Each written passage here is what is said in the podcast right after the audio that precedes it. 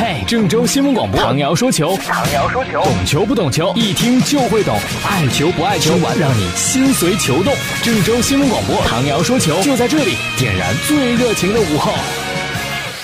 大家好，欢迎收听唐瑶说球。今天凌晨三点钟是本届欧洲杯的第二场半决赛，由德国队对阵法国队。最终的比赛结果是东道主法国队二比零战胜了德国队。这个结果可能是很多球迷没有想到的，因为两个队之间做比较的话，相信更加看好德国队的球迷人数应该是占多数的。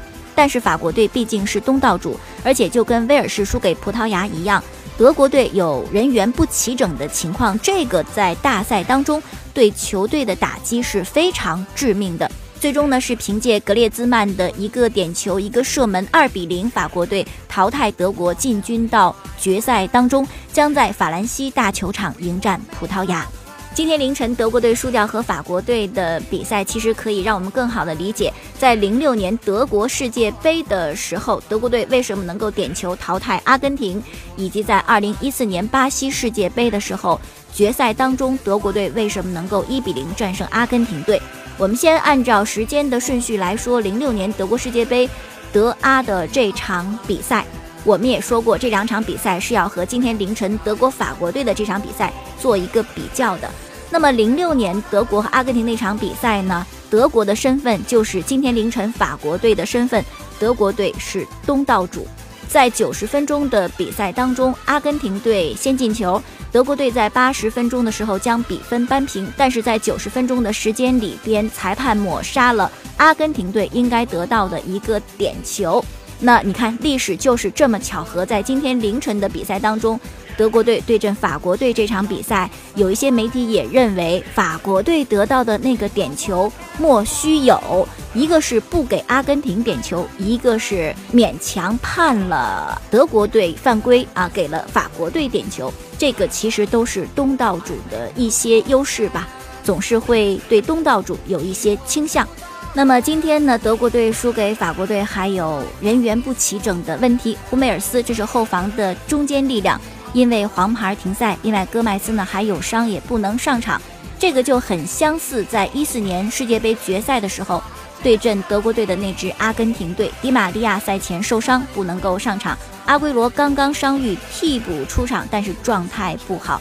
所以说呢，在大赛当中，在决赛当中，或者也很重要的半决赛当中，两支强队相比较，本来就是势均力敌，谁也不比谁差多少。而你这个时候存在人员不整和伤病的问题，就是一个致命的打击。一四年的世界杯，阿根廷输在伤病和人员不整，那么今天凌晨这场半决赛，德国也输在伤病和人员不整。历史就是这么巧合呀。虽然说不能完全的去复制粘贴，但是有时候真的是惊人的相似。哎，说到那个经典的零六年世界杯的德阿大战，大家应该还记得，最终双方踢点球啊，那个很经典的一幕就是莱曼啊，德国队的守门员，他拿到了一张小纸条，是由他的助理教练交给他的。而那个小纸条呢，是德国科隆体育大学五十名精英工作者的心血结晶。他告诉莱曼，阿根廷的哪一名队员，他踢点球有哪些习惯，喜欢往哪个方向踢。所以最终呢，这个小纸条帮助莱曼扑出了阿根廷队的两粒点球。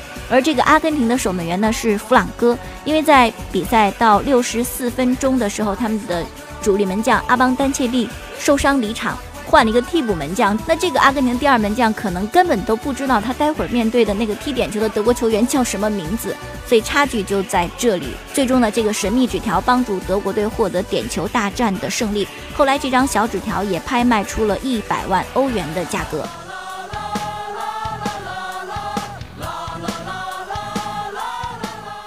那么这样，欧洲杯的决赛呢，就是葡萄牙队对阵法国队。又可以等同于是两个球星的比拼，那就是葡萄牙的 C 罗和法国的格列兹曼。在比赛之前，如果你要问法国队本届欧洲杯最有名的一个球星是谁，肯定不会谈到格列兹曼，因为最起码有博格巴啊，现在火的不得了。另外还有吉鲁，但是最终呢是格列兹曼横空出世，被誉为新的齐达内啊，现在是被法国球迷当作神一般的崇拜，而且在今天凌晨的半决赛当中呢，又往神坛祭。继续上了一步。决赛就是他和 C 罗之间的对决。目前呢，格列兹曼是打进了六个球，基本上来讲应该是锁定本届欧洲杯的金靴。在他后面呢是 C 罗、帕耶和吉鲁。如果他们想追上格列兹曼，要在决赛当中上演帽子戏法，这个本来就是有一定难度，因为决赛双方一定是很注重防守的。你说打进三个球或者三比零获胜，这个比分都是很大的了。而且呢，你还不能保证说啊，你进三个球，人家格列兹曼不再进了，也许人家也能进三个球。所以说呢，本届杯赛的金靴奖呢，可能就是要花落格列兹曼家。格列兹曼和 C 罗呢，其实在俱乐部方面也是非常有渊源，因为格列兹曼呢效力的是马德里竞技，而 C 罗效力的是皇家马德里。两支俱乐部同样来自西甲，两支俱乐部呢最近的一次交锋是欧冠的决赛，最终呢是皇马战胜了马竞，但是皇马的那个进球呢是一个越位进球，可以说是可以说是偷走了马竞的冠军。那么两个人呢在俱乐部的层面上是格列兹曼输掉了比赛，呃不知道回到国家队格列兹曼会不会赢得比赛，失去的欧冠冠军要在欧洲杯上还回来。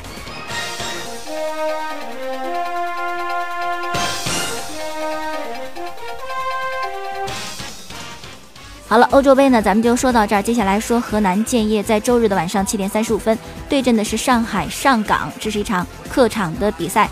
上海上港的中场核心孔卡不能够出场，哎。之前还觉得这个对我们来说是一个好的消息，但是后来呢，发现又引进一个大牌的强援，就是浩克，来自巴西，而且是巴西队的国脚。如果你在网上看到照片，你就会感慨于他的那身肌肉怎么那么强壮，而且他还叫浩克。浩克是谁呢？浩克是绿巨人呢。绿巨人的体格，哎，真的跟浩克挺像的。呃，我们来讲讲这位竞争对手。